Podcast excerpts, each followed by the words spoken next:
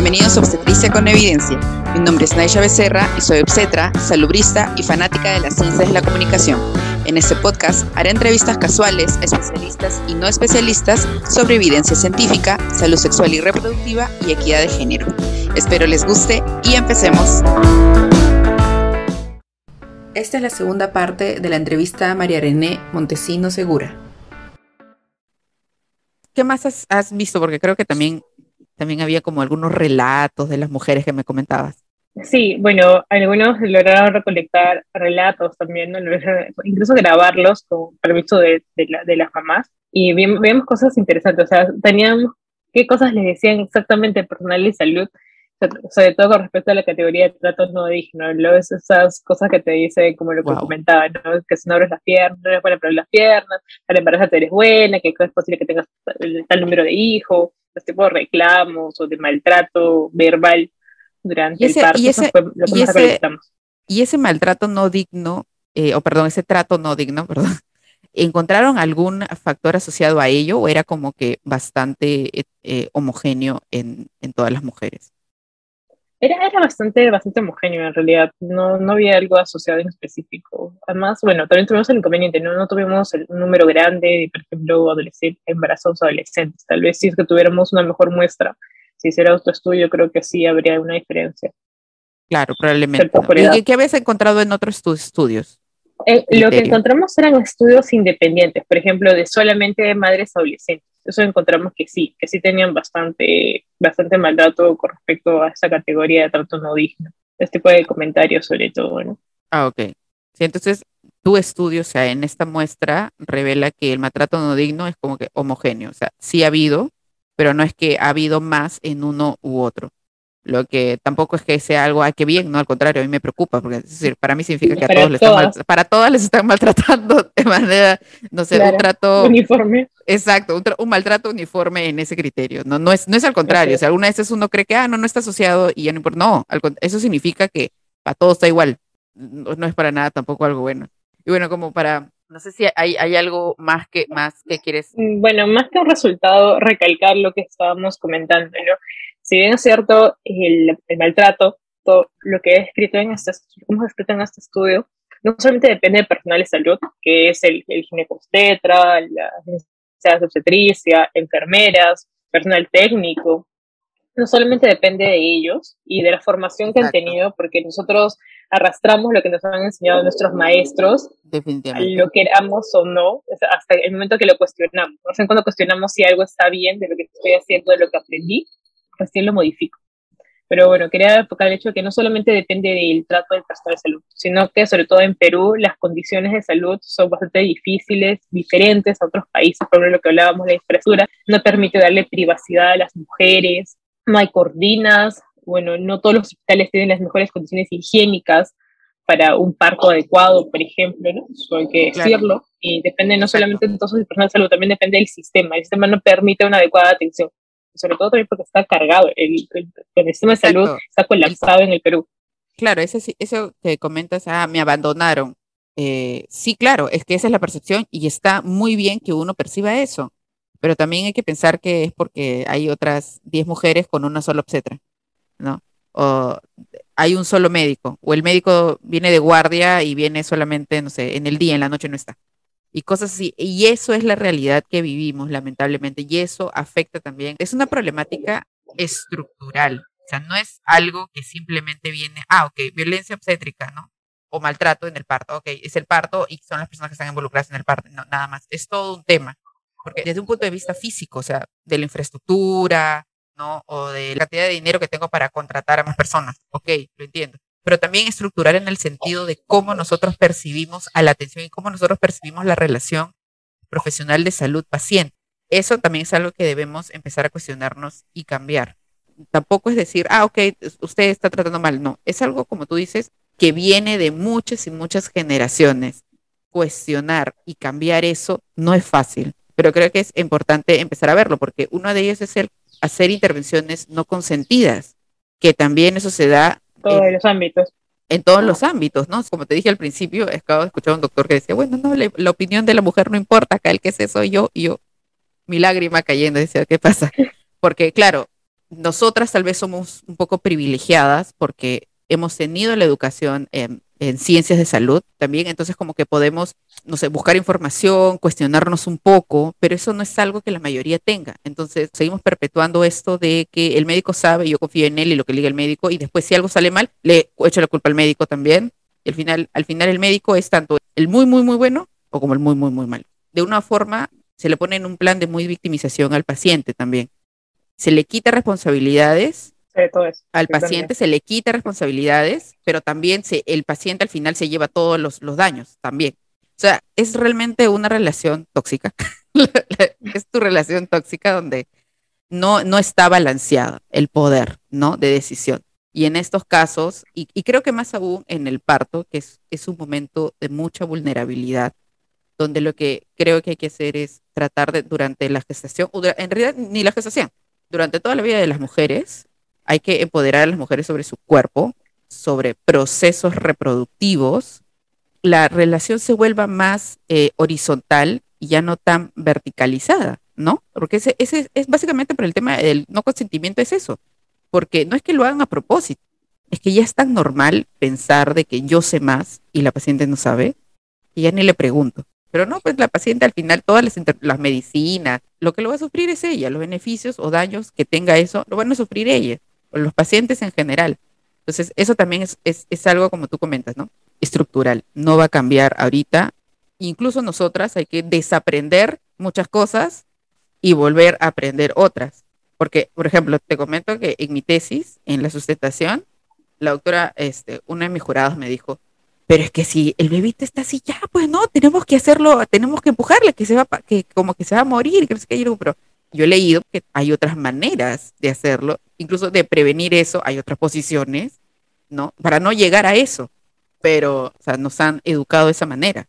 Entonces la idea también es cuestionarnos y yo te agradezco que, que hayas podido eh, ser valiente, porque para mí es ser muy valiente embarcarte en un proyecto tan grande, sin saber de investigación.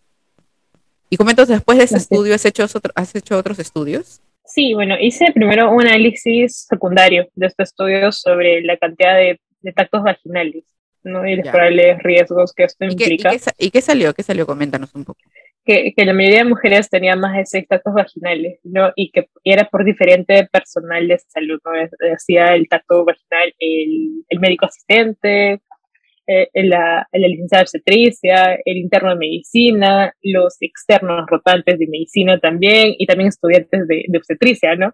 Entonces, eso también tiene factores, bueno, eso es un factor de riesgo para sepsis neonatal, para coriomionitis, para complicaciones sobre todo infecciosas, y sobre todo en Perú, que las infecciones maternas todavía son una causa de mortalidad materna considerable. Y, por eso también fue muy, muy interesante hacer ese análisis secundario posterior. ¿Y esa data también salió de las 1.500 personas que tenías? Sí, también salió de todas ellas. Que tenían más, más de seis. Más de seis tactos. Sí, ¿y Que también es una forma de, de medicalizar, ¿no? La atención del parto, ¿no? Más, más fue por allí ese, ese análisis secundario porque a veces lo hacemos patológico. Hashtag medicalización del parto. Eso, eso es un tema también que, porque, de nuevo, o sea, el parto es un proceso fisiológico. O sea, muy natural. En pocos casos, en pocos casos sí es patológico y para eso está el profesional de salud para monitorizar, acompañar y actuar en el momento que se debe actuar. Pero no es que en todas, no, ya, ok, no está iniciándose. Las contracciones este, no van, van bien, está en tres de dilatación, en cuatro de dilatación y ya le están acentuando la pobre Por ejemplo, la guía de OMS ya tiene una recomendación que la fase activa ya inicia en cuatro, como que nosotros tenemos acá, incluso el partograma peruano y todavía no cambian las, las, normas técnicas, inicia en cuatro. Según la OMS, la fase activa recién inicia en cinco. ¿Por qué? Porque si inicia en cuatro y no está avanzando, igual la acentúas. Exacto. Y le hay más intervenciones. Entonces, lo que ha hecho OMS, ha hecho una revisión sistemática y dijo, ok, ahora lo vamos a poner en cinco. Recién a partir de cinco podemos empezar a preocuparnos, ¿no? Entonces, eso también hay que cambiar, porque de hecho, hay también un estudio, creo que una compañera hizo una tesis sobre el uso de oxitocina o el abuso del uso de oxitocina. Y también eso es que el, el, famoso te ayudo, va y tú vota. Yo he escuchado y, yo veía a la mujer completamente, era una jovencita, ella creo que sí era adolescente, 16, 18 años, la mujer se moría de dolor, pero no lloraba, no gritaba, probablemente porque en su casa ya le habían dicho, no llores, no grites, porque va a ser peor. Entonces ya ella viene asustada, aterrada, sola. Me acuerdo que estaba en mi rotación y yo decía, ¿qué hago? no? Le estaban acentuando de hace horas, bajó a sale parto, no bajaba el bebé. Y recuerdo que el, residente me dijo, este, no, hay que ponerle más. Yo le digo, ¿cómo que más? Si ya tiene la dosis máxima. No, acá sale porque sale. Y yo, me da el ataque. A la prueba mujer terminó con un desgarro de cuarto grado. Ya me sentía completamente mal. La mujer nunca dijo nada. Y eso es lo que más me dolía. Porque sabía que estaba en sufrimiento, pero ni siquiera tenía como que la confianza para expresar. Y ver esos casos, si no lo cuestionamos, normalizas tanto, ¿no? Ya, ya te cansaste tanto de, incluso ver eso que ya te des, desensibilizas. Deshumanizas, claro. Te deshumanizas. Porque créeme que los profesionales no llegan siendo deshumanizados, los que, los que no, no son así, es porque ya han pasado tanto y se han visto impotentes porque es un problema tan grande y estructural que no pueden ellos manejarlo, de repente no han encontrado otras personas amigas o en su entorno, nadie piensa como ellos y simplemente han sido absorbidos por eso y ya. Y justamente esto es el tema que estamos tratando de visibilizar, tratando de cambiar nuestra forma de, nuestros mismos comportamientos, ver qué cosas nosotros mismos nos estamos equivocando, ¿no? es justamente creo que, exacto, ¿por qué la investigación es tan chévere? Porque la investigación es visibilizar el problema, ¿no? ¿Está mal? Sí, pero hay que, hay que ver soluciones, ¿no? No es que te estoy culpabilizando, ¿no? Y te hago todo el teatro, no, hay que cuestionar lo que pasa y cuestionarnos a nosotros mismos para cambiar eso, tanto de nosotros como profesionales y también de las mujeres, para que ellos también... Eh, se informen un poco más, ¿no? Y no solamente depender de la información que nos dan los profesionales, porque, de nuevo, nosotros profesionales también somos humanos, nos equivocamos, también tenemos emociones, también nos agotamos, también estamos cansados, también, no somos dioses para nada y no somos para nada saberlo todos, menos. Necesitamos también el feedback de, la, de los pacientes. Y bueno, para terminar, María René, porque creo que ha sido un, diálogo muy sustancioso, ¿qué, qué otros aportes querías darnos? Bueno, quería hacer dos aportes más. Que uno, que lo que comentabas, el burnout. Por ejemplo, yo cuando era interna, mi primera opción de especialidad era precisamente ginecobstetricia, porque me encantaba la atención materna. Luego de todos los, estudios que hacía en ginecología, era lo que quería.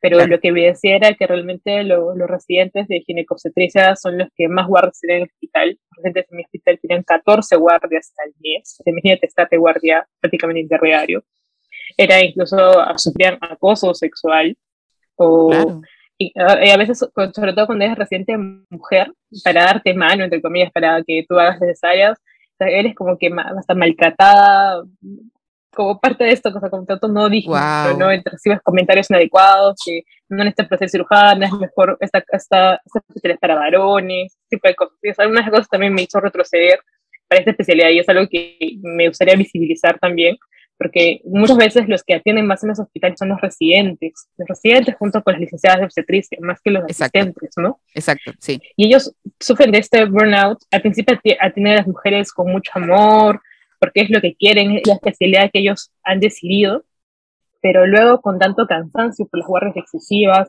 por el maltrato que reciben los propios asistentes, Exacto. ellos terminan cambiando este chip y, recurriendo a continuar con este círculo vicioso, ¿no? Del, maltrato hacia, hacia las mujeres, cuando debería ser todo lo contrario también. Exactamente, no tienes toda la razón. Yo recuerdo que los R1 son los residentes de primer año de ginecología, son los que están más atareados, le tienen un montón de carga. Yo los veía todo el día en el hospital. Tendrán 14 guardias, pero yo los veía todo el día, porque son lo que tú mencionas es la guardia, pero tienen clases también, tienen que exponer y yo recuerdo que los R1 eran los que también monitorizaban, se le puede decir, a los internos. Y sí, somos humanos, ¿no? Y lamentablemente estamos tratando de también hacerlo mejor en el sistema en que nos tocó, porque este es el sistema de salud que tenemos. Bueno, ese era uno de los puntos que querías decir, no sé si el, otro punto de que querías comentarnos. Bueno, y el otro punto era las consecuencias que tiene esto, que también lo mencionaba. En Perú no, Perú no podemos darnos el lujo de perder pacientes para que reciban un parto institucionalizado. Y lo único que hace este maltrato, que como hemos dicho, o sea, si bien es cierto la mujer no, no dice he sido maltratada, pero sí recuerda la mala sensación y transmite esta información a otras mujeres que también están gestando. ¿Cómo es, ¿Cómo es dar a luz en este hospital? ¿Es ah, bueno no? Te gritan. Ah, te gritan. Ah, claro. bueno, te gritan. Mira, a mí, por ejemplo, hay un video, igual lo voy a compartir, y ya, ya, está en la página. Eh, nosotros hicimos un pequeño video sobre violencia obstétrica. Para hacer ese video, yo hice una pequeña encuesta en algunas mujeres, porque lo que yo quería reflejar es cómo las mujeres tenían miedo al parto por las, por las historias que habían escuchado de sus amigas. Ahí es donde escuché que mi amiga le había dicho, su tía, que no, tienes que dar echada porque esa es una posición más cómoda para el doctor. Yo me quedé así. O sea, y ese es el mensaje que le está llegando a ella, ¿no? Obviamente ella ya es profesional, con ella hicimos la maestría de salud pública y me conoce. Entonces ella me dijo, no, pero mira cómo me ha dicho esto. Y digo, es que así era, ¿no? Es más, la posición de litotomía se hizo porque era más cómodo para el, para el personal médico. Si vamos a la historia, la mayoría daba en posición vertical, en cuclillas, en el río, pero de ahí le echaron a la mujer. ¿Por qué? Porque era más cómodo para, para el médico. Y hasta ahora. Gracias a Dios ya está cambiando. Eso es cierto. Ya está cambiando. Incluso veo camillas que ya están más eh, verticales. Así que acá. Pero es que así nació. De nuevo, es, es todo un constructo que también tenemos que desaprender, ¿no? Pero es así. Como tú dices, algunas personas ya tienen miedo de ir al hospital y que les atienda un profesional. Yo personalmente no estoy de acuerdo de que los partos se atiendan en un centro hospitalario tal cual. Ahí me gustaría que estén en un centro de partos con profesionales de salud, obviamente capacitados, y que esté cercano a un centro hospitalario, porque el centro hospitalario tiene un objetivo, que es curar, tratar, pero el parto es un proceso fisiológico en el que se acompaña, se monitorea, se empodera, ¿no? Eso es el parto, pero no medicalizarlo, como bien lo has dicho. Entonces, sí, yo estoy de acuerdo que tienen que ser profesionales, estar en un lugar adecuado, ¿no? No, no en, una casa donde no hay, están lejos a todos, no hay nada. Un lugar amigable. Un lugar amigable, ¿no? Pero, claro, creo que lo que tú mencionas es, por ejemplo, en la zona rural, hay muchas mujeres que prefieren darlo en su casa a ir al hospital a que las griten. Entonces, ya, si estamos hablando de eso, obviamente en su casa no están los profesionales de salud, están lejos, no hay agua potable, entonces el agua encima está sucia, se, puede infectar. No, no hay para cortar el cordón umbilical, lo cortan con hilo o con el cuchillo de la cocina, infectado el bebé, infectado el bebé, ¿no? Ya, hay en esos lugares definitivamente, claro, y justamente es la población más vulnerable. ¿Cómo les vamos a tratar mal y a enseñar, ok, este es el, esto es como le tratamos, no van a querer ir al hospital? O a algún centro de salud o acercarse a un, a un profesional de salud en general, ¿no? Aún así sea en el centro de salud chiquito, ¿no? tampoco, no van a querer.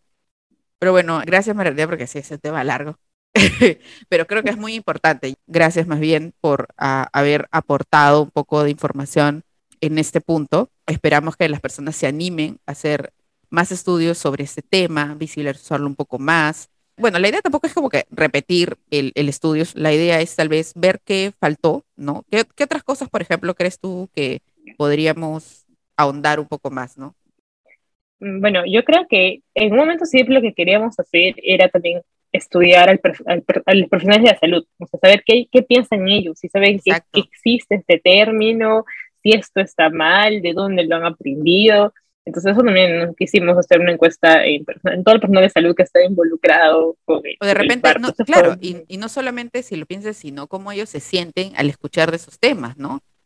Eh, sería bueno también recorrer las partes de la normativa en el Perú cómo está la normativa en el Perú. Que yo sepa, según lo que yo he estado viendo, no ha cambiado la guía de salud sexual reproductiva desde el 2004. Esa es la que tenemos. Estamos en 2022.